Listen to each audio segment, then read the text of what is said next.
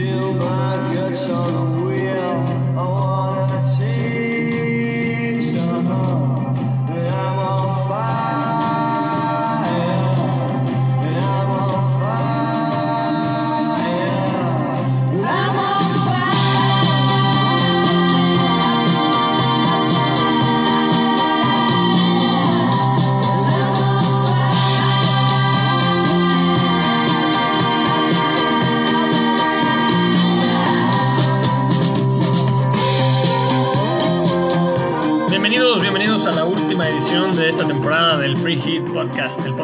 más chingón del Fantasy Premier League en español.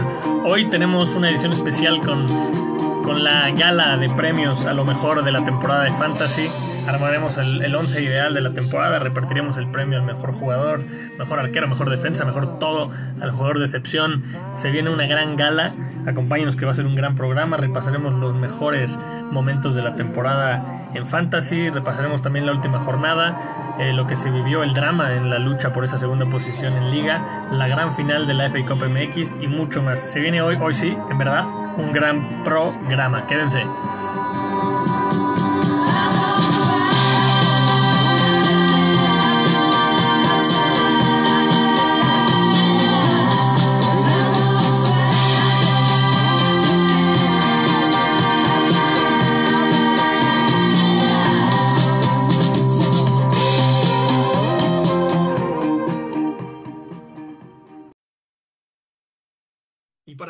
Todo lo anterior, para resumir la temporada en un programa, hoy tenemos casi casa, llena. Eh, lamentablemente Cervantes no nos pudo acompañar, pero hoy tengo a los hermanos Vite conmigo y a Sasa. Es un programa especial, se reunió prácticamente todo el equipo y vamos a finalizar con todo esta temporada. Empiezo por ti, Vite Mayor, Enrique, sin confusiones. ¿Cómo estás? Bienvenido. Todo bien, José, emocionado por este último programa y las sorpresas que nos puedas presentar en él. ¿Tú cómo estás? Bien, bien, todo muy bien. Listo para analizarlo con ustedes. Sasa, bienvenido una vez más. ¿Cómo estás? ¿Qué onda, mijos? Listo aquí. Un saludo a los Vites y a nuestro gran público. Ya listos para la última, último repaso de la Premier League. Y por último, pero no por eso menos importante, aunque se nos escondió las últimas jornadas, el gurú Vitecito, ¿cómo estás? ¿Qué tal, qué tal, mijos? ¿Qué tal, mi Sasa? Obviamente lo mejor para el final. Siempre es, es como la regla de oro. Y pues nada, nostálgicos de que ya, ya es el último, la última edición de esta temporada. Pero pues bueno, entusiasmados a ver qué tal. Así es, y qué bueno que, que pudimos venir analizar este programa. Y si quieren, vamos a darle porque se viene un programa bastante larguito. Entonces, vamos con, con, lo importante que es analizar primero los últimos resultados de la, de la jornada final. Repito, no hubo pronósticos acá de, de Vite, no hubo seguimiento para esas apuestas, porque sin duda ya a esta altura serán un poco más difíciles de predecir estos partidos.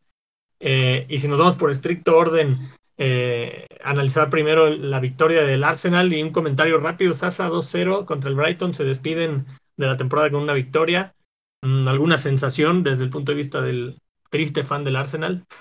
Pues lo mismo que los últimos años. Empiezan a jugar bien cuando ya no pelean nada. Doblete de PP y pues a ver si sin la presión de Europa mejoramos la próxima temporada. Exactamente, primera vez que no van a tener esa, esa, esa dura carga de jugar en Europa, ¿no? Entonces a ver si, si despiertan para la temporada entrante. Sí, El siguiente partido que quisiéramos repasar es el Aston Villa que le ganó al Chelsea, sorprendente. Acá en este programa lo platicamos. Eh, voy, voy a decirte Enrique hoy, viste, para no confundirnos. Eh, te voy a decir Enrique. Adelante, mijos. Este, ¿Tú qué me puedes comentar de este partido? Aston Villa 2, Chelsea 1, sorprendente derrota, aunque bueno, el Villa quizá volviendo un poco a esa forma que tenía al principio de temporada con el regreso de Grealish, ¿cómo lo viste? Sí, lo mencionábamos aquí la edición pasada, ¿no? Bueno, de hecho yo comenté que era muy difícil que se sucediera esta sorpresa, pero que si alguien le podía dar la sorpresa al Chelsea era el Aston Villa. ¿Por qué? Bueno, porque regresaba eh, Grealish y eh, se soltaron, ¿no? La realidad es que ya no peleaban nada, pero soltaron un buen juego. Eh, el Chelsea acaba con César Espilicueta perdiendo la cabeza al 89 con una roja y goles de Traoré y del Gas y del Aston Villa. Se mencionó aquí que podía dar la sorpresa porque ya no tenía nada que perder y que estaban jugando muy bien el Aston Villa. Eh, sin embargo, inesperado, ¿no? Inesperado este resultado del Chelsea. Y el Chelsea que, que, bueno, se pudo haber... ya lo comentaremos, pero el Leicester perdió también contra el poderosísimo Spurs, entonces eh, pues quedó dentro el Chelsea. Claro, es lo que te iba a decir, el Chelsea pudo haber quedado fuera, puso en riesgo su clasificación eh, a Champions, pero de, como tú dices, eh, tuvo suerte de que el Leicester perdió y pues de una vez pasamos a ese partido. Emma, ¿viste cómo viste tú la derrota del Leicester contra tu poderoso Tottenham? Un partidazo, la verdad, de, que de volteretas en el que el Leicester parecía que que se lo llevaba, pero de pronto pues apareció, apareció un tal Bale que ahora quiere ser golfista, según dicen los rumores. ¿Tú cómo viste este partido? sí, clarito, pues, pues bueno, yo ya te lo había comentado tres ediciones, tres semanas antes, o cuatro, me parece que fue en el podcast que hablamos de esto, del, del Leicester, que pues ya se sabía que se venía cayendo y pues se veía difícil, ¿no? Bueno, en realidad el Tottenham también venía jugando, pues no tan bien y podía ser un partido para, para, para cualquiera, pero pues el Leicester no quiso, no quiso jugar Champions el otro año y pues ni modo, llegó un, un doblete de un golfista y pues Harry Kane metió gol, que con ese gol aseguró el, el campeonato de goleo y también dio una asistencia, ¿no? Que también campeón de goleo y campeón de asistencias, ojo ahí. Es correcto, y, y, mientras más hablas de él, más se te llenan los ojos de lágrimas por lo que van a perder la siguiente temporada.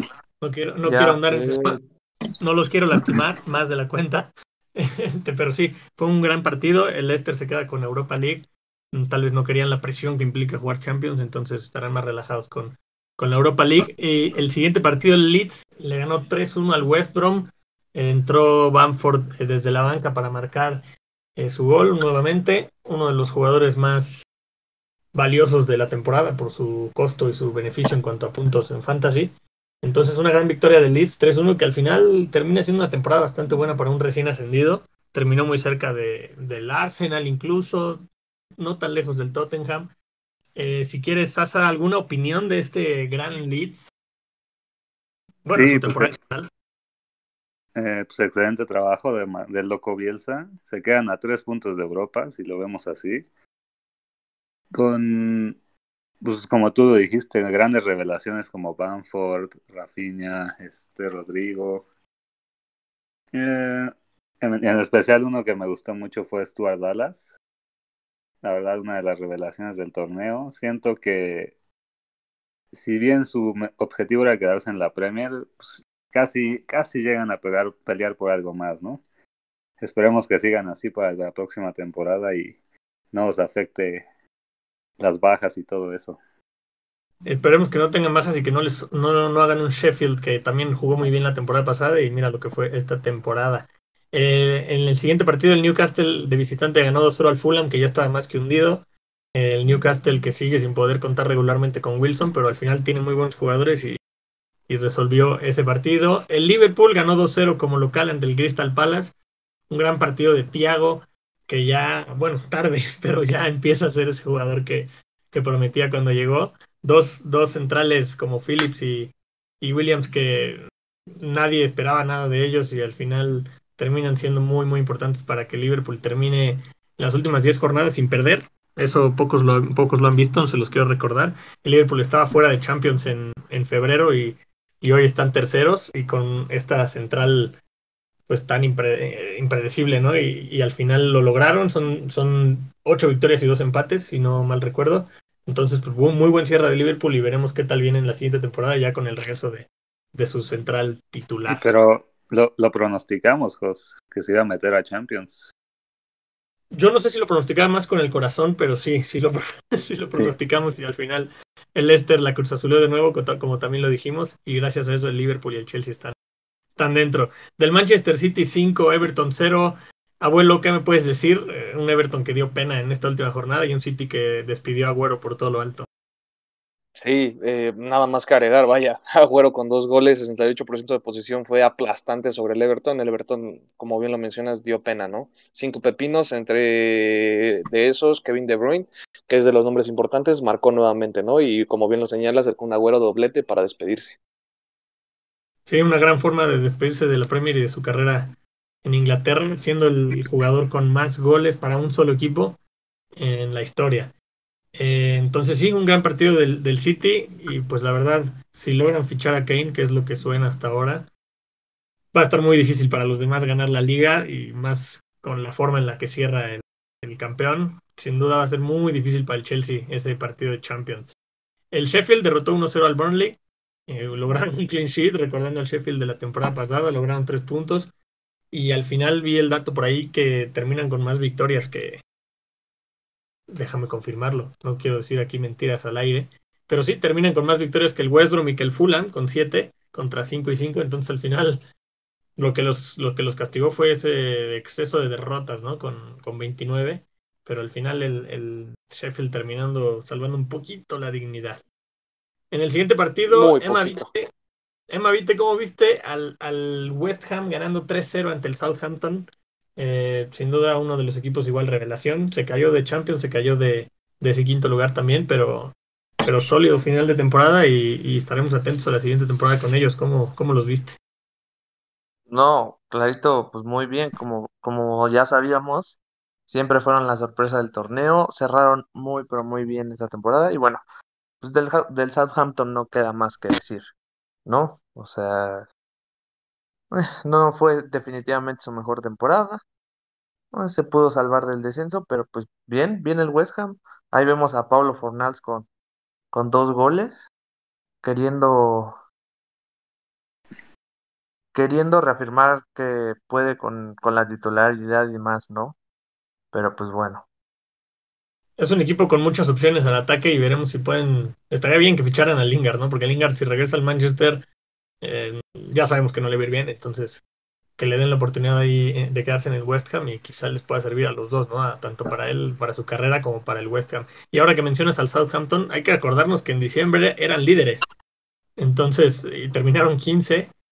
Al final, pues bastante cómodos de cara a la salvación, pero eran líderes en diciembre, ¿no? Entonces, una caída estrepitosa del equipo de Danny Ings, que quizá para la siguiente temporada puedan regresar. Y por último, el Wolves que pierde como local ante un Manchester con bastantes rotaciones de cara a la final de la Europa League que jugaron hoy miércoles y que perdieron, por cierto. Saludos a todos los aficionados del, Manchester. Eh, pero bueno, ese partido de liga lo terminaron ganando 2-1. Eh, abuelo, ¿cómo viste este partido? Pues la realidad es que sin emociones, ¿no? Bueno, yo lo vi y la verdad fue un partido aburrido, pese al marcador que fue 2 a 1 y un gol de Nelson Semedo, que puede ser que alguien lo tenga todavía por ahí si es que confías en la defensa del Wolves, que no, no lo creo, pero bueno, un golecito de Nelson Semedo que nos deja por ahí y Juan Mata, ¿no? Reapareciendo de penal. Así es, Juan Mata que se va del Manchester y, sin duda pues ha sido un gran jugador en la Premier con el Chelsea, con el Manchester.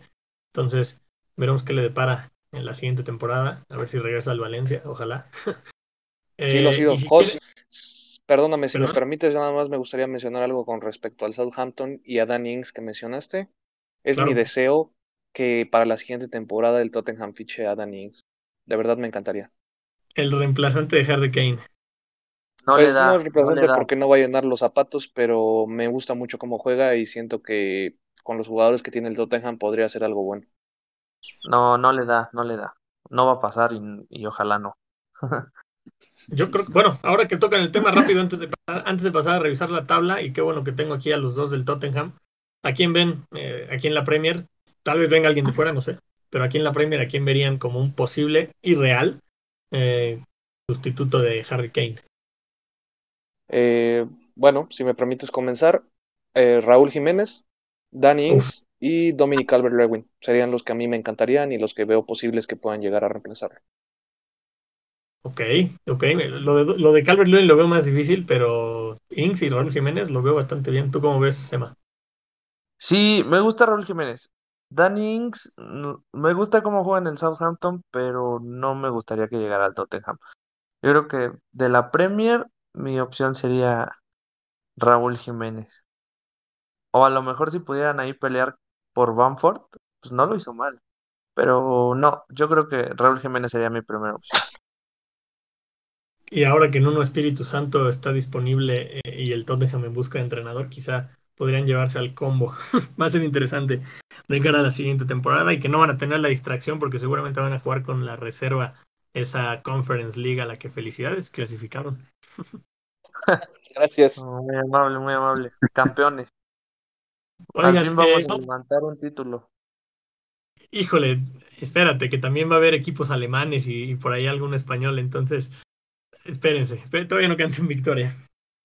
Vamos a repasar la tabla, la, como terminó la tabla de la liga. eh, obviamente ya sabíamos que el City era el campeón, United segundo.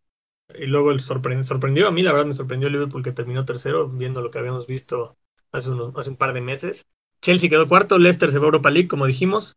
Eh, West Ham y Tottenham 6 y 7. Eh, yo quiero, digo, como manera de resumen, tengo aquí la tabla de en, el mes de diciembre. El, tras 14 partidos jugados, el Liverpool era líder y con 4 puntos de ventaja sobre el Leicester. Leicester ya lo comentamos en el programa pasado que tuvo. Fue, es el equipo que más tiempo ha estado en las últimas dos temporadas en el top 4 y aún así no ha clasificado a Champions en ninguna de las dos, ya lo habíamos comentado. Eh, Pero bueno, mencionar eso, Liverpool era líder y el City era octavo, esto en diciembre. Southampton todavía estaba en 7 y los demás pues por ahí bastante parecidos, ¿no? Y después tenemos la tabla ya en, en la jornada 28 y ahí cambiaron los papeles completamente justamente entre el City y el Liverpool. El Liverpool pasó de ser líder a octavo en 14 partidos y el City de octavo pasó a líder y ya líder con una ventaja de 11 puntos. Eh, ahí ya se había caído el Southampton, entonces creo que esta fue una liga muy rara, obviamente por la situación del COVID y todo eso, pero fue una liga muy rara, pero muy emocionante aún así. No sé si Sasa quieras, quieras decir algún comentario sobre, sobre esto, sobre cómo se llevó la liga. Creo que fue diferente en ese sentido. Al final el City arrasó, pero hubo, hubo, hubo altibajos y sorpresas durante la temporada. Sí, exacto, como dices, fue muy rara ya que pues ya sabíamos que iba a ganar el City, más si lo, como tú lo dices, repasando la tabla, hasta el Southampton era el líder. Entonces, si bien fue, fue muy emocionante ver cómo cerraban los puestos de Europa, pues el City sigue dando, dando clases, la verdad. Guardiola es bueno, muy bueno para las ligas. Esperemos que el próximo año ya gane otro, la verdad. Que regrese el Liverpool. Eh, los Vites, abuelo, ¿tú cómo viste la, la, la liga durante este año? Un, un, resumencito que nos puedas dar. Claro, es una liga que nos deja un gran sabor de boca, ¿no? Pese a la situación del COVID, eh, al menos de mi parte, disfruté mucho este fútbol que tanto nos hacía falta. Y sí, fue una situación extrema por la cual seguramente afectó y el gran, el gran plantel del City pues lo benefició, ¿no? Y lo vemos eh, en primer lugar con 86 puntos y, y el segundo lugar en Manchester United con 74 lo que quería remarcar es que del tercer lugar al décimo siempre estuvieron muy peleados. Y sí, sí, eh, pasaron altibajos, como lo mencionas, el Liverpool en primero, incluso el Southampton, pero eh, del tercero al décimo lo que quiero decir es que siempre estuvieron muy, pele muy peleados esos lugares, incluso en las últimas tres jornadas. Estuvo muy buena la liga, pese a la situación del COVID, y bueno, pues sí, pues sí, nuevamente el City ya es campeón. Eso quizás no nos deja un gran sabor de boca para la mayoría de los aficionados de esta liga, pero pues la verdad es que juegan muy bien y Pep lo hace así bastante es. bien y pues mientras lo siga haciendo así y con el dinero que le siguen invirtiendo pues probablemente no cambie, ¿no? Así es, tres de los últimos cuatro títulos de liga son para el City, ahí nada más se metió Liverpool y tú, Emma, Emma, como viste, digo, fuera del sufrimiento que te inflige el Tottenham, eh, que fue muy regular, ¿eh? tampoco es que el West Ham se cayó ni nada, el West Ham ahí estuvo siempre entre el 5 y 7 eh, esta temporada, ¿tú cómo viste la Premier este año? Pues mira, sí, como, como mencionas, yo solo quiero agregar que sí, inició muy rara, hubo muchos cambios de líderes, pero pues al final se acomodó y a la larga pasó lo que todos se imaginaban que iba a pasar. City campeón, Harry Kane goleador peleándose con Salah, uno de esos dos, ¿no? O sea, yo creo que al final como que se regularizó la liga, solo uno, una que otra, pues entre comillas, sorpresilla, ¿no? Porque los fans del Arsenal dirían no, pues la sorpresa fue que el Arsenal se quedó en octavo, no sé, ¿no? Pero pues bueno, o sea, entre comillas, sorpresillas. Y pues yo solamente me gustaría decir que la verdadera prueba para que Pep pruebe su valía como entrenador es que se vaya al Tottenham y los haga ganar una liga. Esa sería una verdadera prueba para Pep. Imposible, te voy a decir lo que pasaría con un dato. Eh, Ancelotti, eh, por primera vez en no sé cuántos años, eh, quedó fuera del top 6. Creo que son los últimos 10 años o 10 temporadas que ha dirigido, no sé. Pero siempre queda en el top 6, sea la liga que sea, el equipo que sea. Y este año vino al Everton y quedó fuera. Si Guardiola se fuera al Tottenham, sería el primer año que Guardiola no clasifique a Europa. O sea, no, no, no, no, no, no nos convendría. Mejor no, hombre, ¿cómo crees? Guardiola, Guardiola no clasificaría a Europa League con el Tottenham. No, tampoco me, me denigres tanto al Tottenham. Oye, van a perder a Kane, sin duda. Va a ser una temporada difícil. Tienen que atinarle bien el reemplazo porque si no van a empezar a arsenalear. Oye, y un último comentario. No, no hubo drama en el descenso este año. No, no, no, fíjate, lo, fuimos comentando, lo fuimos acompañando en el programa y, la verdad es que estuvo muy claro siempre. Por ahí el momento en que despertó el West Ham con un par, el West Ham, el West Brom, con un par de, de goleadas y jugando bonito, pero no, era muy difícil reponerse y, como dices, no hubo ningún drama y estuvo muy, muy definido de principio a fin. Y pues si quieren, en donde tampoco hubo drama es en la liga oficial del podcast, eh, que el año que entra ya tomará el nombre, pero este año sigue siendo la FPL, la 2021. Bruno's Best se llevó la liga de calle. Felicidades al campeón, hay que decirlo, hay que hablar de ello. Un aplauso, un eh, aplauso arrasó, aunque al final se le acercó RFJ a 65 puntos. Hubo momentos en los que llevaba más de 100, al final RFJ cerró fuerte eh, y se quedó con ese segundo lugar, que era una gran pelea que teníamos en las últimas jornadas. Ilvir 2 terminó como tercero y FPL Guardians, que fue la mayor parte de la temporada el, escolta del líder, quedó cuarto, eh, pero bueno, aún así se lleva, se lleva su premio. Y en el quinto lugar, el último lugar premiado, eh, Cachirules, con el que tuve una pelea de algunas jornadas, pero ya en estas últimas tres arrasó y se llevó el último spot de premios, ese top 5 de la liga que premia. Entonces, pues felicidades a todos estos ganadores y, sin duda tuvimos también una gran temporada, digo, fuera de la, lo fácil que se lo llevó Bruno's Best. Fue una gran temporada y mencionar también, ¿por qué no? no? El, logro de, Diego Fonserrada, ustedes Vites lo conocen bien, con su Ayuwakis, con los que logró evitar el descenso por nada eh, se salvó del descenso, entonces pues, sin duda desde aquí mandarle un abrazo, ¿no? Ustedes, ustedes qué le pueden decir, felicítenlo. Igual Enrique Vite se salvó el descenso por nada, pero, pero hay que mencionarlo, ¿no? De hecho es muy curioso, ¿no? Eh, Diego es la verdad un fan de los Gunners y yo no esperaba nada de él. Y pese a que es mi amigo, ¿no? Porque bueno, sabemos, sabemos que tiende a equivocarse en sus decisiones respecto al fantasy y el Arsenal. Pero bueno, eh, como bien lo mencionas, se logró la salvación, en mi caso también, y pues muy contento, la verdad que le puedo decir nada, felicidades y que venga lo mejor para la siguiente, Diego. Tu hermano ya sacó la casta por los Fonserrada, ahora te toca a ti, esperemos. Oye, hablando de los Fonserrada y de hermanos, yo saqué un dato ahorita antes del programa, en esa, en esa mini liga que no existe entre hermanos, ojo con el dato que les voy a dar. Tenemos hermanos Bernal, tenemos hermanos Villalón, tenemos hermanos Fonserrada, tenemos hermanos Cervantes y hermanos Vites en la liga. Y, pues no, no voy a presumir, pero sí, los hermanos Villalón se llevaron el liderato en este duelo de hermanos con 2.324 puntos en promedio. En segundo lugar, y por muy, muy poquito, los Bernals quedaron en segundo con 2.317 en promedio de hermanos. El tercero sí se lo llevaron los Fonserrada con todo y que tienen el lugar 29 en la tabla pero obviamente ahí RFJ fue el que tuvo que rifarse y, entre los dos juntaron 2.144 en promedio.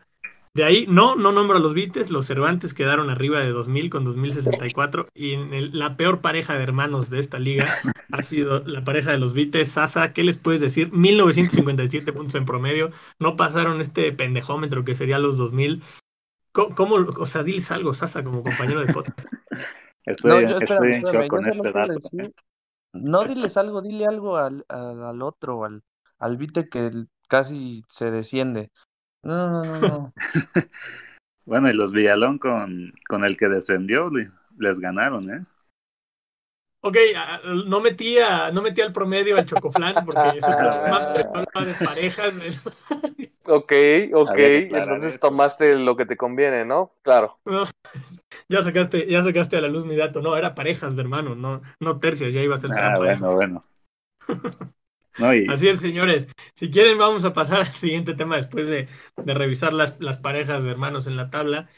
Eh, y pues es el tema que nos importa hoy. Eh, digo, a manera de resumen en la temporada y antes de, meternos al mejor once de la, de la liga de fantasy, antes de meternos a, los mejores jugadores, quisiera que cada uno, si quieren, primero el abuelo, luego Sase, luego Emavite, eh, me dieran como algún momento que les haya gustado la temporada eh, y si quieren para que me entienda tanto la audiencia como ustedes. Para mí, un momento fantasy muy, muy curioso de la temporada fue ese ese menos 7 de Bednarek cuando enfrentó el Southampton al Manchester, que se hizo expulsar y luego los golearon. Eh, decir que cuando te expulsan en fantasy, pues los goles que te metan siguen contando negativamente para ti. No es como cuando te sacan de cambio que ya no cuenta lo que pase. Si te expulsan, sí te sigue afectando. Entonces, ese menos 7 de Bednarek para mí fue uno de los momentos de la temporada. Digo, puede ser un momento bueno, un momento malo, un momento que les haya afectado, ¿no? Pero acá creo que esto fue único, yo nunca lo había visto y y sin duda me quedo con eso en la temporada.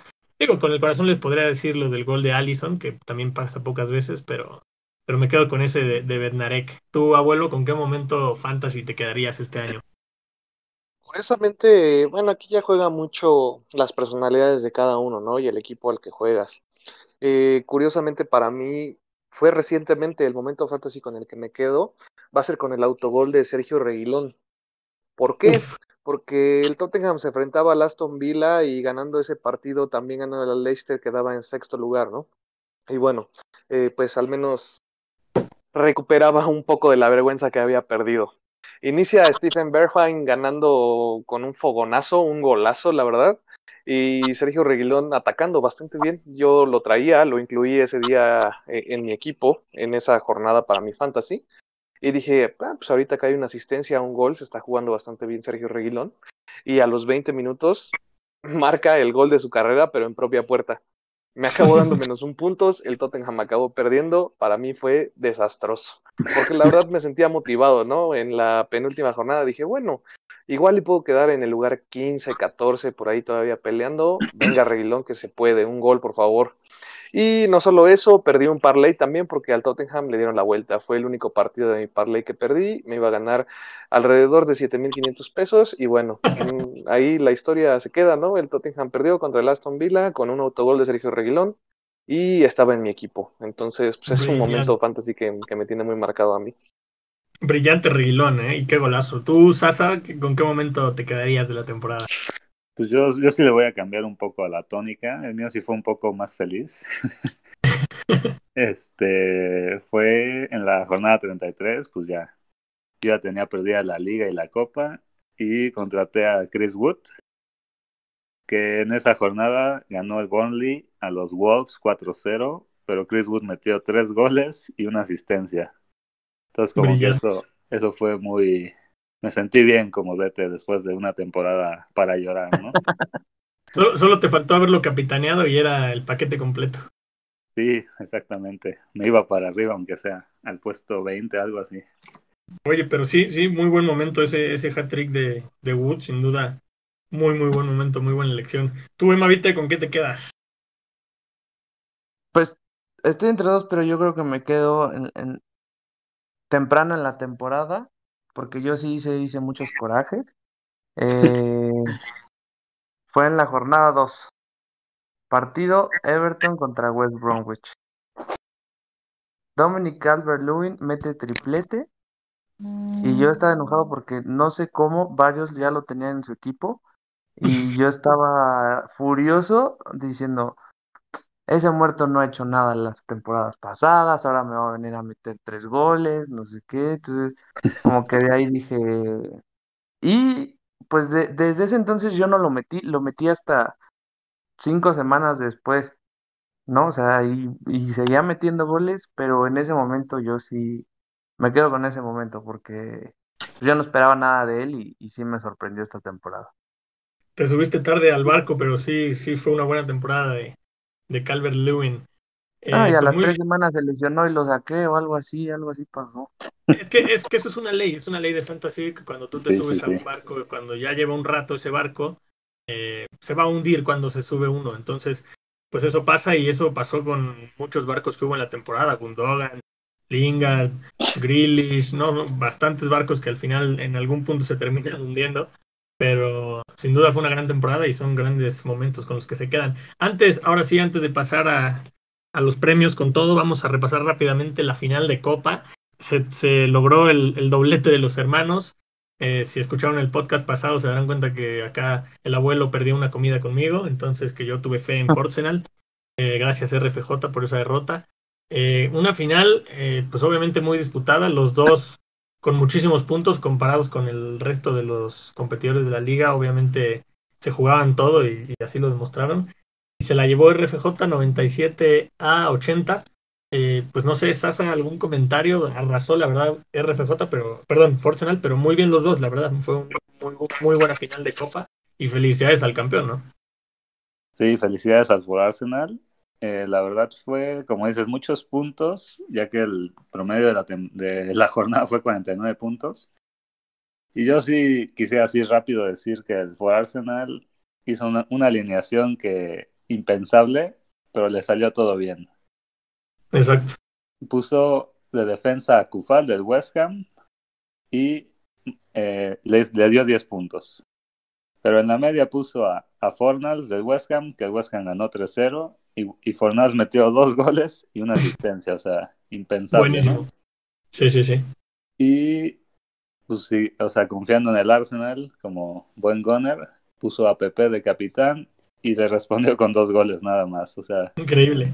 Nada, nada le pudo salir mal a For Arsenal, la verdad. Aunque RFJ, pues también hay que darle su aplauso porque confió en Mané de capitán y metió dos goles y le dio 32 puntos, más no, no fue suficiente, la verdad. Es correcto, como dices, los dos, y eso era clave en Copa, lo habíamos comentado, los dos eligieron bien a su capitán con 32 puntos cada quien. Y, y sin duda lo que decíamos de los trenes, ¿no? El, el, o los barcos, este barco de Willock que lleva unas seis jornadas y no se hundió, digo, ya veremos la temporada que viene, pero volvió a darle resultados a RFJ. También confiaba en Bale, que ya era muy arriesgado y le salió bien. Eh, pero yo creo que la clave fue Fornals, ¿no? Fornals, sí. Sí, yo creo que esos, ¿no? esos, 19 puntos creo que fue la diferencia. Y lo dijimos en la previa, ¿no? Y Genacho, Watkins de un lado, Firmino y Kane del otro, y al final Firmino y Kane se llevaron la, la, la jornada, y Genacho y Watkins, pues dos puntos cada quien, no hicieron nada. Entonces, todos esos factores creo que le dieron la victoria a Forsenal. Y como amigos de, de RFJ, los Vites, Emma, ¿qué me puedes decir de, este, de esta derrota eh, durísima de, de Ricardo Fonserrada? Pues yo la verdad esperaba, esperaba que se lo llevara. O sea, yo, yo sí confiaba en Ricky, pero pues al final, bueno, fueron factores, muchos factores externos que fue, le dieron la victoria circunstancial a, a Forsenal, ¿no? O sea, tenían su segundo lugar de banca Fornals, no le entraron dos, dos defensas y un medio, algo así, no entraron tres jugadores, entonces entró Fornals. Entonces, pues al final fueron como varias cosas que el universo no, no quiso que, que se lo llevara. Como en la liga, ¿no? Veíamos que iba alcanzando al, al primer lugar, pero al final no pudo. Entonces se quedó como el United, justo se quedó como el United. Curiosamente, un fan del United queda en segundo lugar de la liga y lo vimos hoy, final de, final de una copa. Y se Bueno, queda su- pues la perdió. Sí. Logró el doblete de sus campeonatos, pero pues, pues, les digo, gran final, la Copa sigue, sigue siendo un torneo atractivo y sobre todo vemos que tanto el año pasado como este se la llevan equipos que, que no se meten en el top 10 de la liga, entonces es una muy buena oportunidad y seguirá siendo la temporada que entra una muy buena oportunidad para, para ganar premios de los que ya en liga no tienen mucha esperanza, entonces sin duda, sin duda muy buen, este, muy buen torneo y felicidades a los dos, a a sobre todo que se lo llevó y pues nada, la dupla de hermanos que se lleva que se lleva los dos títulos. Y ahora sí, sin más dilación, los invito a pasar a los premios. Eh, quiero empezar con un premio muy especial y, cada quien me diga su nominado y entre todos lo, lo elijamos. Espero que cada quien eh, tenga alguno en mente. Si se repite, pues ya más votos a favor de ese jugador. Pero que elijamos juntos, primero que nada, al, el premio se llama el premio Lundström en honor al Lundström de la temporada pasada, que fue la revelación totalmente. este año la revelación, el premio Lundstram, ¿a quién se lo dan? Si quieres empezar tu abuelo con tu nominado. Híjole, es algo muy complicado. Pero bueno, no, no te voy a quitar el tuyo, ya sabemos cuál es.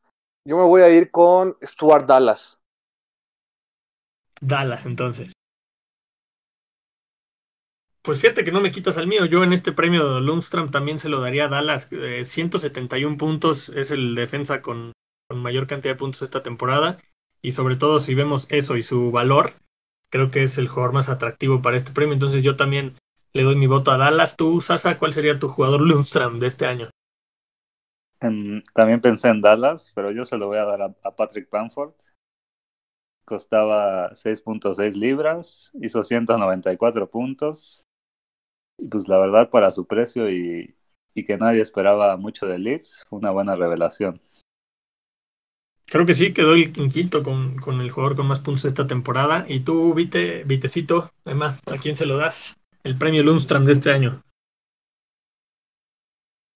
Yo, fíjate que igual está entre esos dos, pero sí, yo creo que, que Dallas se lo merece, se lo merece más. Siendo defensa, este, yo creo que sí, se lo merece Stuart Dallas. Pues entonces es oficial, eh, con tres votos de cuatro, le entregamos oficialmente a Stuart Dallas el premio al Lundstrand del año, un jugador que por su, por su evaluación y por los puntos que hizo, sin duda lo merece completamente. Yo ya lo comenté en algún otro programa, cometí el error de jamás subirme a ese barco. Nunca, siempre decía, no, pues se va a caer, se va a caer. Y, pues nada, que nunca se cayó. Fue una gran temporada de Dallas y sin duda se lleva muy merecidamente este premio. Y si quieren ahora en orden eh, alterno, empezamos con Emma Vite. Tu portero de la temporada, creo que esta es muy fácil, pero ¿cuál sería ese premio al mejor portero del año, Emma Vite? No, por supuesto es este, Hugo Lloris. No, no es cierto. Es este. Emi Martínez, clarito. Atajador de penales, clean sheet, atajador nato, o sea, todo, todo, todo, todo, todo. Todo se lo llevó off the charts, o sea, voló todas las estadísticas. No hay duda. Sin duda, 186 puntos. Yo también me voy con Emi Martínez, sí, con esos 186 puntos. Fue el portero por mucho el que más puntos hizo. Y te escuchamos, Sasa, si tienes alguna mejor opción. Pues no sé si mejor, pero yo me voy con Ederson y les voy a decir por qué. Hizo 160 puntos, 19 clean sheets y cuando todavía competía, digamos, la liga, hizo 8 clean sheets seguidas. Más por las rotaciones de Pep y todo, empezaron a meterle pues, goles por partido pero pues siento que fue una gran temporada de, Ederson y pues fue, es el portero campeón. Oye, muy, muy buenos puntos, la verdad sí me hiciste dudar. Este, a ver qué dice el abuelo, a ver si, si no lo define o lo deja empatado. Sí, fueron muy buenos puntos, pero para efectos fantasy, la verdad es que Emiliano Martínez es mucho más barato que Ederson y rindió mucho mejor, ¿no? Eh, bueno, al menos no, esa es mi opinión, no sé qué es lo que opinan ustedes. Eh, Emiliano Martínez es el mejor, eh, por mucho, y el que para mí le competía era Ian Meslier. Sí, sí, por, por, por costo, ¿no? También. Muy barato. Obviamente por costo y bueno, por su rendimiento, ¿no? Déjenme mencionarles, acabó con 154 puntos. Sin embargo, si recuerdan las últimas dos jornadas que a mí me costó, y a Forsenal también lo habíamos comentado, que bueno, terminó ganando la liga, pero eh, tampoco jugó, lo tenía como titular y entró Kiko Casilla, ¿no? Entonces esos dos partidos que no jugó y sacó clean sheet, bueno, en el último no, ya que metieron un gol al 95, si no mal lo recuerdo, le metieron un gol al, Leeds, el West Brom, simplemente para molestarnos acá en el podcast que habíamos dicho que probablemente era una clean sheet segura y bueno, vinieron a molestarnos. Pero pues yo creo que pudo haber sacado entre 10 y 15 puntos más por ahí Meslier. Entonces yo pienso que pudo haber acabado con en segundo lugar por arriba de Ederson, sin lugar a dudas. O sea, por ahí pegándole a los 170 puntos. Pero pues la verdad es que no jugó y pues, Emiliano Martínez se los llevó de calle, ¿no? Pues sí, sí, sí, muy, muy buenos argumentos en favor de Meslier y de Ederson, eh, pero sí, la verdad es que aplastante lo de Emi Martínez. Y entonces, siendo así, oficialmente le entregamos el premio al mejor portero del año para el Free Hit Podcast. Eh, la verdad, muy merecido y Y obviamente, pues ya podemos empezar, después vamos a pasar a eso, pero obviamente ya tiene su lugar en el mejor once, ¿no? Emi Martínez como el arquero oficial de, del Free Hit Podcast. El premio siguiente es el premio al mejor defensa de la temporada. Eh, les digo, muchas veces pensaríamos que lo lógico es irnos por los puntos, no lo sé. Eh, en este caso, volvemos a, bueno, vamos a cambiarle. Sasa, si quieres tú primero, eh, tu defensa del año. Mm, ahorita, con mi defensa del año, ahora sí me voy por lo seguro, fue Stuart Dallas, lo tuve todo el año en el Fantasy. metió ocho goles, y tres asistencias, una gran cifra para hacer defensa. Y pues ya, nada más. Para mí fue Dallas. Claro, pues ahora si lo tuviste todo el año no me explico tu posición en la tabla, pero eso es otro tema. Eh, sí, Dallas con muy buenos números, obviamente eh, en la vida real era un medio, por eso queda muy bien su premio Lundstrom.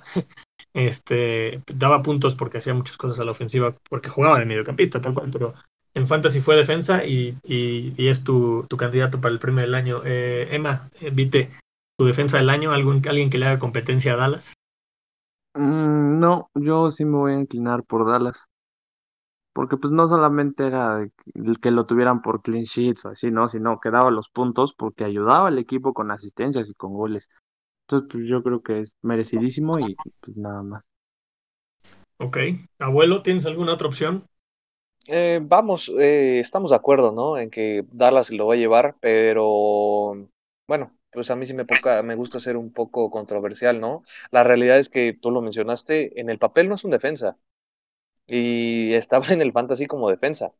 Entonces, pues por eso ayudó a que tuviera la mayoría de los puntos en papel fantasy porque está como defensa y pues obviamente los goles eran mucho mayores, ¿no? Eh, en su puntuación. Pero a mí me gusta mucho Aaron Creswell por su bajo costo y su gran rendimiento de esta temporada. Y bueno, además de que el West Ham fue una gran revelación, ¿no? También podríamos mencionar a Andrew Robertson y Trent Alexander, pero pues la verdad es que son demasiado caros. Eh, yo creo que eran los defensas más caros cuando inició este, este Fantasy, ¿no? Esta edición del Fantasy. Entonces, y lo sigue siendo. Sí, sí. Exactamente, entonces sí rendieron, pero pues la verdad es que eran muy caros como para desprenderte de algún jugador eh, top en el ataque y tenerlos a ellos dos. Que bueno, RFJ lo hizo las últimas temporadas, la verdad es que no sé cómo ahí manejó su equipo y felicidades para él, ¿no? Pero sí, yo estaría con Aaron Creswell y bueno, Stuart Dallas se lo lleva, sí, pero pues, como defensor a Aaron Creswell. No sé qué opinas tú, José. Yo, yo se lo doy a Dallas también, creo que podríamos meter polémica con los nombres que dijiste, pero creo que Dallas igual que, que Martínez en la portería, creo que Dallas fue aplastante comparado con, con el resto de los defensores. Y pues se lleva su segundo premio Free Hit Podcast de, de la tarde. Dallas como el mejor defensa de la temporada. Pues no entendí bien tu voto, pero es prácticamente unánime lo de Dallas. Entonces, pues también lo vamos incluyendo ya en el 11 que vamos a ir armando, terminando los premios. El siguiente premio obviamente nos lo lleva por posición, el mejor mediocampista. Sasa, ¿cuál crees tú que fue el mejor mediocampista del Fantasy de esta temporada? Para mí, y es un poco quizás polémico, eh, fue Mohamed Salah, 22 goles, 6 asistencias. Si bien hubo unas rachas que estuvo muy apagado y nos quitaba muchos puntos, sí, siento que fue un gran rendimiento. Inclusive metió más goles que Bruno Fernández y que Heung-Min Son. Y pues ya, ayudó a Liverpool a, llegar a Champions. De acuerdo, de acuerdo, sí, sí. Muy buena opción. Eh, Abuelo, ¿tú, ¿tú a quién propondrías? Yo propondría a Heung-Min Song y no simplemente porque sea de mi equipo, pero contribuyó con 10 asistencias y con 17 goles. Si bien no se compara a los 22 goles de, de Salah, por asistencia sí le ganó, ¿no? Eh, me parece que Salah no hizo ni 7, no sé si estoy en lo correcto. Pero eh, por precio, yo me iría con Heung-Min Song. Es el tercer puntaje más alto de los mediocampistas y eh, pues es un precio mucho más accesible, ¿no? 9.5 millones a comparación de, de Salah, que costaba 12, si no estoy mal. creo que sí, 12. No, 12.9. No, bueno, al principio de temporada empezó creo que en 12 y terminó en estos 2.9. Heung-Min Song también acabó con 10.4 creo, pero inició con 9. No, acabó con 9.6. 9.6. Ah, caray. Y empezó en 9. pues No, más bueno, aún a mi favor, ¿no? sí, su- sí subió. Sí, sí más subió. aún a mi favor. Eh, Eso, eso, eso me está, me voy a meter aquí eh, yo, porque creo que yo también me estaba inclinando por, o por Fernández o por Salah, pero creo que tienes razón.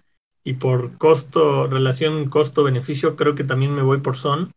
Eh, entonces, sin duda, yo sí, yo lo, yo, yo lo candidateo a, a Huminson. ¿Tú qué dices, Emma Vite?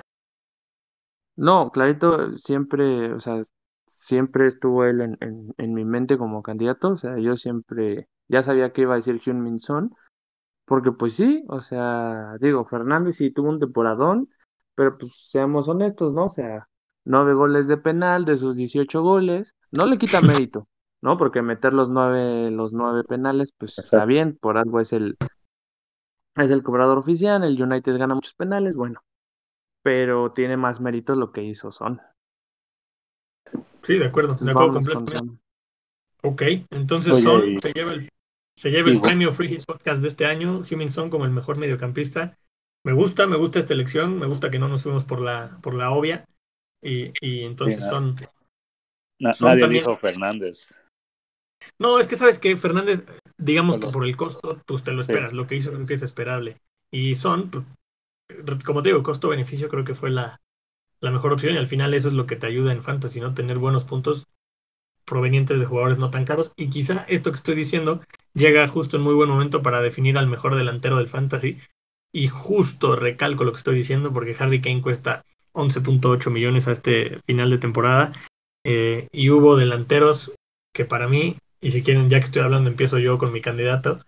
Para mí el mejor delantero de la temporada fue Bamford. Eh, lo mismo, por lo que pagas por él y lo que te dio, creo que Bamford se merece completamente ser el mejor delantero fantasy del año. 194 puntos y sin duda yo lo pongo como candidato sobre Kane. No sé si alguien piensa diferente. Eh, te doy la palabra, abuelo, a ver a quién propones y a ver si no te gana el corazón. No, no, la realidad es que no me gana el corazón. Vamos, Harry Kane por mucho fue el mejor, sí, sin lugar a dudas. Pero sí, seamos honestos, también ese es el delantero más caro, ¿no? En el fantasy. Que tiene sus resultados, sí, pero bueno, ya habrá que evaluarlo más adelante en, tu equipo si es que lo quieres tener de inicio o no. Pero la realidad es que siempre da frutos Harry Kane, ¿no? Y, pero hablando de en términos fantasy, el jugador que mejor lo hizo, yo estaba entre dos, entre Patrick Bamford y Oli Watkins, porque Oli Watkins también con 14 goles y con apariciones a partir de la segunda vuelta de la temporada, ¿no? Entonces, pues no sé, Patrick Bamford definitivamente lo hizo mejor, en los números se ve reflejados, pero Oli Watkins cerró de una manera brutal. Entonces, no, no, no sabría inclinarme por uno, vámonos con, con Watkins. Ok. Tú, Emma, ¿a quién, a quién propones? Ay, pues es que como, es que de verdad los oigo, los oigo y no los creo. Es que no, no, no, no lo creo, no lo creo, de verdad, de verdad es que no lo creo. Que, ay, sí, Harry Kane lo descarto por su precio. Por algo vale lo que vale, por algo vale lo que vale. Bonus points, 40 bonus points. Tuvo 14 más que Bamford. Y este, ¿cómo se llama? Contribuyó 37 goles de Spurs.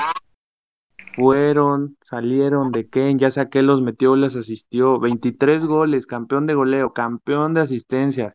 Por encima de De Bruyne, que fue el campeón pasado. Entonces, oh, la opción clarita es Harry Kane, no importa su precio, todo lo que hizo fue, hasta subió su precio. O sea, seamos Claro. honestos, siendo los jugadores caros, es muy difícil que suban su precio porque tienen una estimación muy alta de lo que van a hacer en, en la temporada. Entonces, normalmente un jugador muy caro tiende a bajar. Y bueno, como lo fue con Fernández, Kane y Salah, pues subieron, subieron, ¿no? Pero pues, Kane fue el único delantero que estaba ahí. Entonces subió su precio. ¿Esto, esto de qué nos habla? Hizo más de lo que se esperaba de los pronósticos al inicio de temporada. Sí, que Bamford también lo hizo, sí, pero bueno, no se compara con los 23 goles y 14 asistencias de Kane. Así que no digan sandeces, por favor. Perfecto, pues tenemos la opinión dividida, Sasa. Te toca definir si tienes un cuarto candidato adelante, pero si no, Bamford, Watkins No. o Kane, te lo das a alguno de ellos. T- Tengo que estar de acuerdo con Vite. La verdad, Kane fue.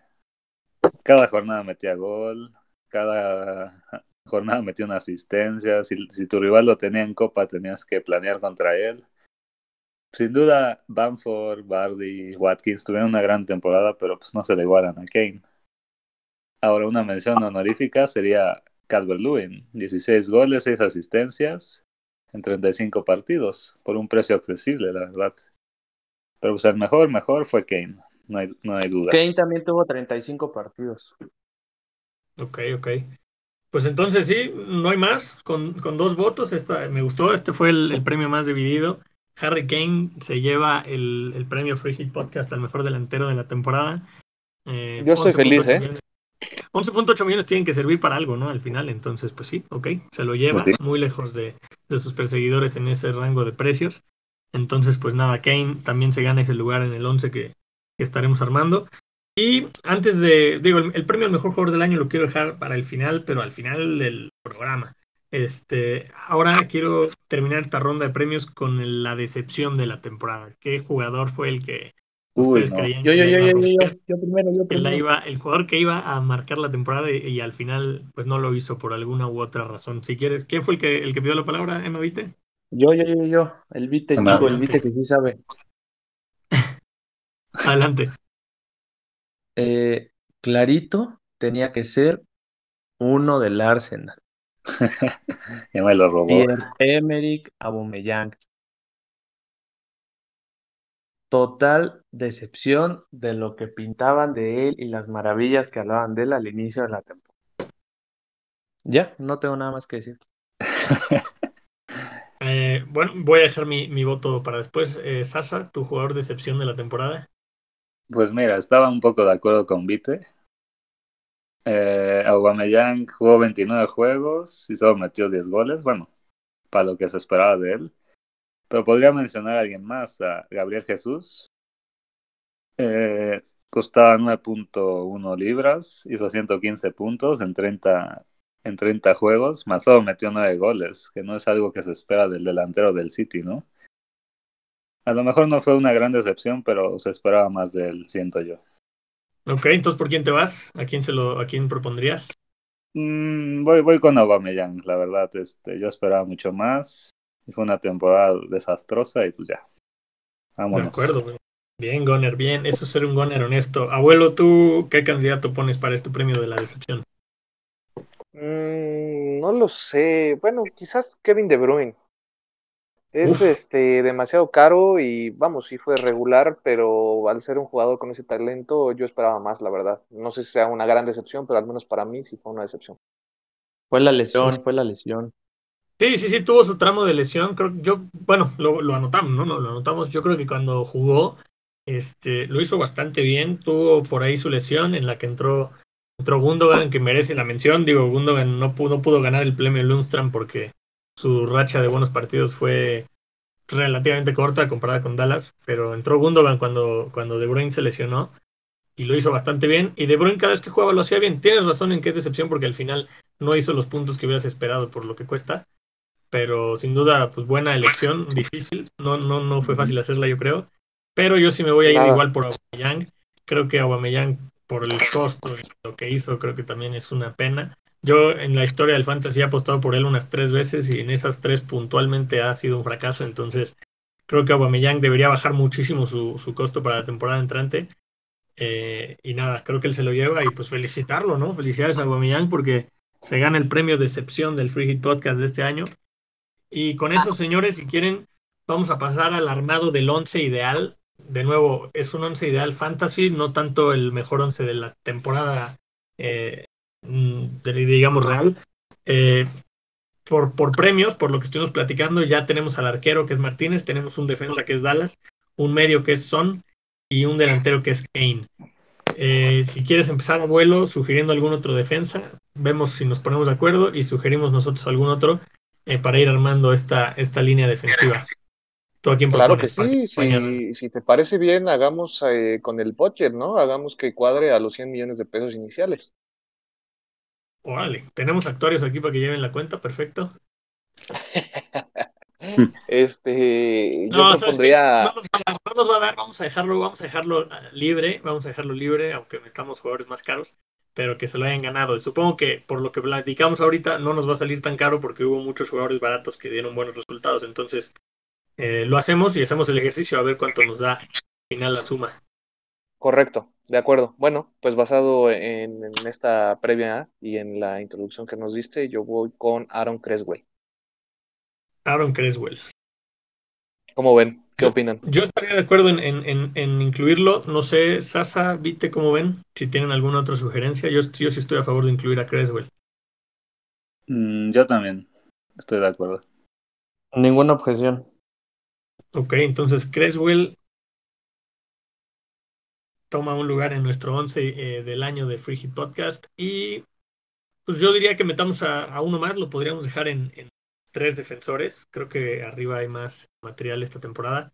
Eh, no sé, Sasa, ¿alguna otra propuesta que tengas para, para cerrar la defensa? Mm, Yo 3-4-3, pondría ¿les parece bien? Sí, sí, sí, 3-4-3 podría ser interesante. 4-3, va. Yo pondría a Robertson. Lleva varios años sacando la chamba en el Liverpool. Yo estoy completamente de acuerdo, ¿eh? Es un jugador caro, pero, pero respondió a ese precio, digamos, Siempre- similar al siempre caso de Kane. responde. que platicaban. Ok, ¿alguna, ¿alguna objeción o algún otro candidato, Emma? Mm. No, yo creo que está bien. Robertson, Robertson me gusta. Sí, y quizá, bueno, por el costo, casi los mismos puntos que Alexander Arnold, pero Alexander Arnold es medio millón más caro. Eh, Sí. Ya tenemos a Dallas, ya tenemos a Creswell. Pues uno pensaría, ¿no? Eh, En Díaz, ¿no? Que fue muy regular, que tenía clean sheets y, y lo que quieran, pero al final, pues en puntos estuvo lejos de, de Robertson, incluso de Dallas. Entonces, creo que sí, nos podemos quedar con Robertson y con eso cerramos esta línea de tres. Eh, pasando a la media, Emma, eh, el primer candidato que nos quiera sugerir para que acompañe a Huming Son en esa media cancha.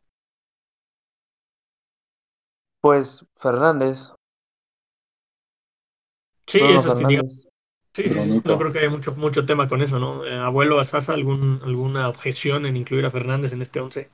No, muy buen, muy buen medio. Sí, de acuerdo. Al final es el mejor jugador de la liga por puntos, lo vale Sí, por, sí, sí. pagas por él, entonces sí, sin duda está, está incluido. Y pues yo, siguiendo la línea, yo sí metería a Salah. Creo que Salah. Eh, también, eh, como decían de Robertson, ya ha tenido mucha regularidad y, y 231 puntos lo avalan. Yo creo que Salah es un candidato sólido, no sé qué opinen. De acuerdo, Salah debe estar. ¿Los Vites? Eh, ¿Alguno? O sea, es que sí, sí creería que debería estar por lo que hizo, por sus puntos, pero es el jugador más caro. O sea, si nos basamos en el ejercicio de los 100, no nos va a dar, pero definitivamente debe estar dentro del 11. Ok. Eh, abuelo, ¿algún comentario sobre Salah? Mm, es el tercero, ¿verdad? ¿Nos queda uno más? Nos queda uno más, sí. Pues bueno, lo dejamos ser. Digo, la realidad es que Salah, Son y Fernández son los que más puntos hicieron de los mediocampistas. Y pues no son los más caros porque Mané es más caro que Son. Pero pues no, no, o sea, lo que dice mi hermano tiene razón, ¿no? Es más caro. Y yo esperaría que fuera el mejor mediocampista, sin embargo fue Bruno Fernández. Pero no, o sea, yo creo que sí tiene que estar en nuestro once. Ok. Y, y para el último lugar en, en la media cancha, eh, tenemos Este está Ahora sí, difícil, ¿no? Yo creo que hay más opciones y yo creo que se pone más difícil. Les platico rápido, como les decía hace rato, Gundogan tuvo un gran momento cuando se lesionó que este De Bruyne, pero quizá no fue toda la temporada. Eh, Rashford también tuvo sus momentos. Grealish, la primera mitad de temporada fue estupendo, pero obviamente la segunda la lo alejó y creo que es a sacar del 11 finalmente. Rafinha de Leeds también tuvo sus, sus, sus buenos picos. Susech tuvo sus grandes momentos en la temporada, sobre todo al principio. Eh, hay, grandes, hay grandes opciones. eh, no sé qué opinen. eh, ¿Quién quiere sugerir? Quizás Sasa, ¿alguna sugerencia? Pues es- esta sí la veo más difícil, la verdad. Correcto. Yo sugeriría a Riyad Mahrez. Siento que se presentó en los momentos claves del City. Y pues no sé, Nueve goles, ocho asistencias, una buena temporada, ¿no? Híjole, yo no estoy tan de acuerdo, eh, la verdad, con esa. Ok, ok. ¿Alguna, alguna otra sugerencia que tengas, abuelo? Yo pondría a Harrison de Leeds o a Mateus Pereira del West Brom. Uf, Pereira. Tú eres el creyente en Pereira. Emma, ¿viste? Es correcto. A ver, a ver si metes algún otro nombre a la, a la mesa. No, yo de hecho les iba a decir Jack Harrison. Eh, relación calidad, o sea, bueno, puntos precio de los que nos quedan. Yo creo que ahí no tendría que haber objeción. Tuvo buena temporada con el Leeds. Ocho Ujú. goles, ocho asistencias, 160 puntos. Yo creo que no hay. Pues Te voy a Sí, acompañar, te voy a acompañar en esa elección. Yo también me voy a ir por Harrison y con tres votos. Mares era, era buena opción, Sasa, pero cuesta eh, 8.1. dos millones, Ocho más de puntos. dos millones que, no, más de Sí. casi tres millones más que Harrison. Entonces, este, creo que sin duda Harrison es la opción por costo-beneficio nuevamente. Y, y lo que he estado notando del, del 11 que llevamos hasta ahora y por lo que creo que va a venir arriba, sin duda la ruleta de Guardiola pues afecta mucho a sus jugadores en fantasy y aunque en la vida real pueda haber seis del City en, en el 11 ideal de la Premier, acá en nuestro 11 del Free Hit Podcast llevamos cero jugadores del City y Harrison se queda con ese último lugar. Es correcto. Eh, y vamos a ver, ya tenemos arriba a Harry Kane, tenemos dos espacios disponibles para la delantera. Yo lo platiqué en la sugerencia de los premios, yo sugeriría a Bamford y no sé qué opinen. sí, No, Bamford por Yo creo que estamos de acuerdo. dentro. Todos.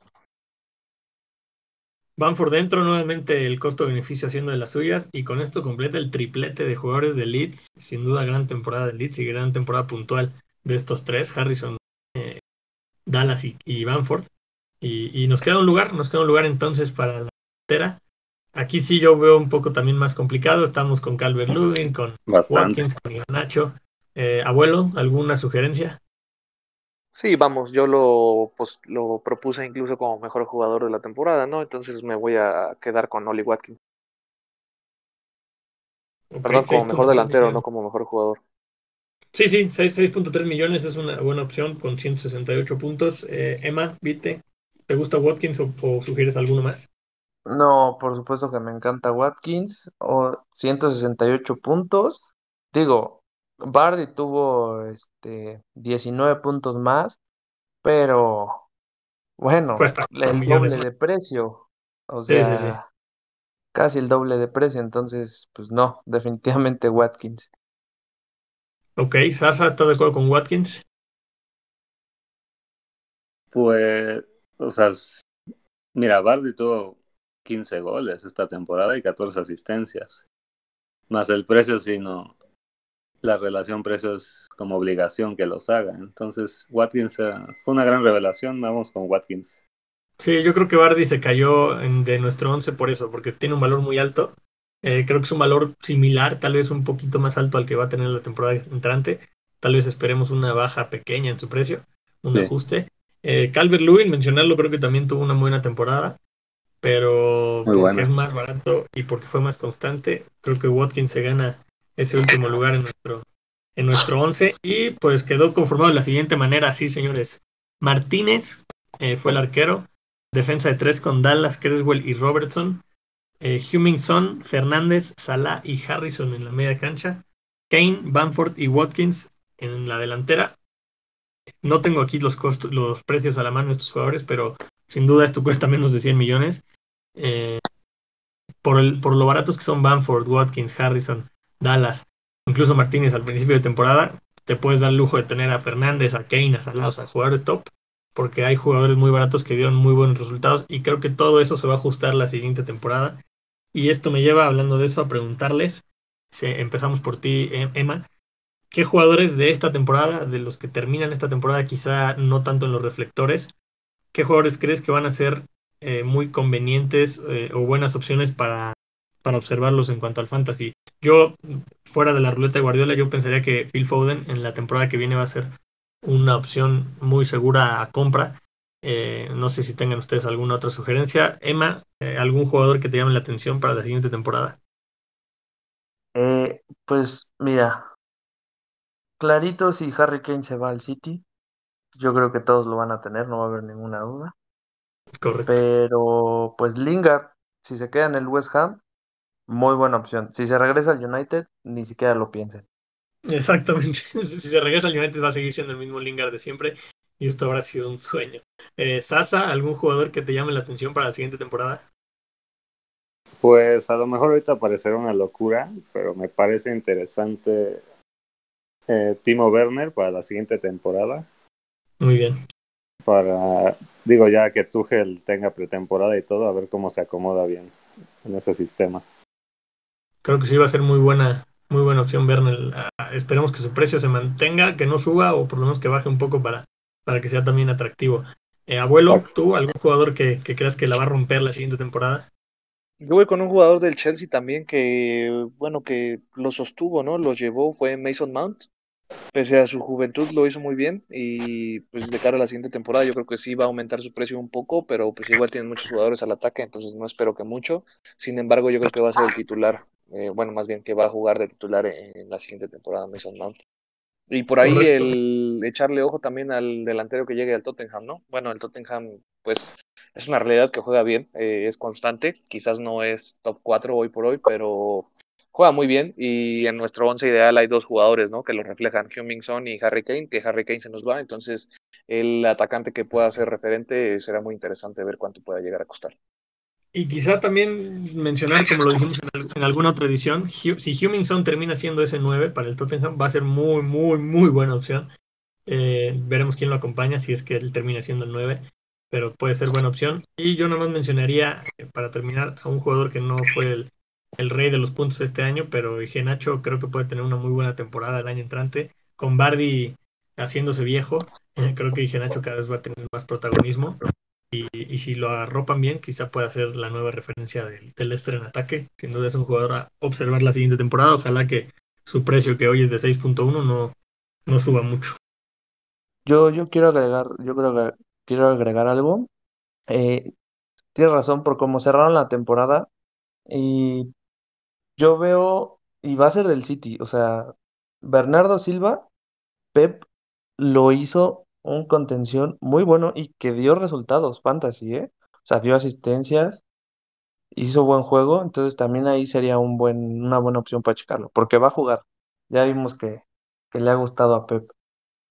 Sí, sí, sí, correcto. Sí, de, como interior, ¿no? Decirle contención es quizá ponerlo ahí con, con Fernandinho con Rodri. Es un buen interior, tiene buena llegada y, ha jugado también de, de, falso 9, esta ruleta de Guardiola, ¿no? Pero sin duda sí, bien tirado, tiene, ha tenido mucho protagonismo y puede ser que haga una muy buena temporada. Y si quieren ahora sí, para ir cerrando, el premio grande, el balón de oro, el primer balón de oro del Free Hit Podcast para el mejor jugador de la temporada mezclen aquí todo en fantasy, realidad, lo que ustedes quieran. Sin duda es el premio más importante. Empezamos a ver quién quiere empezar. ¿Qué tal, Sasa? El mejor jugador del año para el Free Hit Podcast 2020-2021. Pues, aunque me duela como Goner, es Harry Kane. Que le dé una última alegría a los de Tottenham, aunque no les dio ni un trofeo, pero bueno, es muy difícil darle trofeos a ese equipo. No, tampoco nos vamos a poner. sí, le, pedimos mucho. Los gones, creo que ya sé lo que van a decir, pero adelante. Eh, empieza tu abuelo. ¿Solo uno? El jugador, sí, claro, es balón de oro. Aquí tienes que decirme el jugador que tú candidateas para que se gane el balón de oro del Free Hit Ay. ¿Va a haber guante de oro? ¿Perdón? ¿Va a haber guante de oro o solo es balón de oro? El guante de oro ya se lo diste a Martínez, papi. Ay, pues yo creo que también lo voy a, a proponer como candidato para el Balón de Oro Emiliano Martínez. Eh, fue el top performer de los porteros y su precio muy asequible para Fantasy, ¿no? Con un equipo como el Aston Villa que acabó en el lugar 11, pues la verdad es que para mí fue el jugador de la temporada. Déjame decirte que esto que está sugiriendo está acompañado de, de los datos porque porque Emi Martínez fue el que más puntos por millón dio, 35.09 puntos por millón. Entonces, sin duda, bajo esa, ese criterio, Emi Martínez sí, sí, sí sería un fuerte candidato a ser el, el jugador fantasy del año. Tú, Emma Vite, ¿a quién sugieres? Ya, hasta nuestros hasta nuestros seguidores del, del podcast saben que, que voy a decir Harry Kane. Es que, es que no hay más. Es, es, es Harry Kane. A ver, solo tuvo cuatro goles de penal, a comparación de los nueve y de los seis que tuvo Salah, que son como los que estarían ahí en la pelea. Y Emi Martínez, buen portero, ya le dimos el guante de oro, ya con eso, pero no, hombre, balón de oro es definitivamente Kane. O sea, fue el que más ayudó en su equipo y, y mira, ponlo así, si no hubiera estado Harry Kane en el Tottenham, ¿dónde estaría el Tote? ¿No? Estaría casi con el Southampton ahí en 14. O sea, definitivamente fue el jugador que más peso tuvo en su equipo eh, y dando puntos. O sea, en el fantasy, en su equipo, en la vida real, jugando. Ya, pues es Harry no hay más. Yo creo que ya todo está dicho. Yo, yo acompaño tu discurso. Sí, como dije cuando lo sugirió el abuelo, Martínez es el, el mejor jugador por millón, pero, pero sin duda haciendo como quizás un, un equilibrio entre lo que fue para su equipo, lo que fue en la vida real, lo que fue en el fantasy. Creo que el mejor jugador fantasy del año es, es Harry Kane. Yo también me voy con ustedes. Y pues sí, yo creo que merecido. Eh, ojalá no juegue en el City la temporada que viene, como ya dijimos, pero entonces Harry Kane se lleva este primer balón de oro del Free Hit Podcast eh, al mejor jugador de la temporada. Y pues sí, creo que, creo que bastante merecido. Eh, pues nada, eh, señores, no sé si quieren decir algún otro comentario sobre la temporada. Se nos termina la temporada. Fue un, un gran año. Eh, ¿Algún apunte final antes de pasar a despedirnos? De mi parte, pues agradecer, ¿no? En este espacio que tenemos a el haber convivido con ustedes en estas últimas jornadas. Y, nada, mencionar que será interesante qué va a pasar todo lo que hemos dicho, ¿no? A lo largo de este podcast, qué es lo que va a pasar con, con las transferencias, con el Tottenham, con el Chelsea. No te Eh, vayas, Kane. Kane se nos va, nos deja un trago amargo a los aficionados del Tottenham, que no sabemos por qué somos aficionados del Tottenham, pero nos deja un trago amargo. Y bueno, pues el Arsenal, ¿no? Será también interesante ver qué sucede con él, ya que tienen un gran plantel. Eh, Nicolás Pepe que prende y apaga, y bueno, a ver de cara a la siguiente temporada, cómo es que se preparan, qué, qué ajustes hacen. Será, será muy interesante lo que pueda llegar a suceder, porque yo creo que si Kane no se va al City, y puede haber cosas interesantes para, para la siguiente temporada. ¿eh? Sí, yo creo que como dices, si Kane se va, es más, no me gustaría porque yo soy fan de la Premier League, pero, pero a cualquier equipo que se vaya Kane quizá va a desequilibrar un poco la liga. Entonces, quizá lo mejor sea que se vaya al Madrid o una cosa así para que se mantenga un poco el semi-equilibrio que tenemos, ¿no? Y pues sí, eh, nada, se nos acaba la liga, nos estaremos eh, reencontrando en el programa de, de la previa de la siguiente temporada. Y pues nada más, eh, joven, muchas gracias por, haber por haberse pasado. Se nos termina el programa, se nos termina la temporada. Y pues gracias por venir, gracias Vite. A ti, muchísimas gracias por dejarme ser pionero en este proyecto, haber grabado el primer, bueno, no el primero, sino el, el primero bueno, el que no fue piloto, el primer episodio que no fue piloto de este, de este podcast. Y pues nada, nada más me queda decirles que se cuiden muchachos, nos estaremos viendo la siguiente temporada y un abrazo, Sasa, Jos, a ti no, Enrique, porque pues, te tengo acá al lado, entonces, nada. Pues muy bien, gracias eh, Emma. Nos, ya nos estaremos encontrando para la previa. Gracias Sasa por pasarte una vez más. Gracias por todas las participaciones en esta temporada. Nada, pues a ti, mijos, gracias por tus buenas ideas. Te inventaste una copa, un podcast. A ver, esperamos con ansias las del siguiente año. Esperamos que, siendo que esta liga se ha consolidado, y aunque pues andamos unos en Puebla, en Morelos, Ciudad de México, seguimos jugando cada año y esperamos que siga así el próximo año. Hombre, tenemos, tenemos eh, jugadores en, en, todas partes del mundo, en Estados Unidos, en Europa. La liga crece y para nuestros oyentes que no formen parte de la liga, pues escríbanos en redes sociales a The Free Hit Podcast para, para participar. No, no hay limitantes, ya nos pueden seguir en Twitter. Vamos a empezar a tener más actividad la siguiente, la siguiente temporada en, en esta red. Y gracias, eh, abuelo, gracias por pasarte una vez más. No, hombre, siempre es un placer. Muchas gracias a todos. Eh, yo creo que damos por terminado el último episodio de la temporada y, y ha sido un gusto, ¿no? Compartir con ustedes este espacio.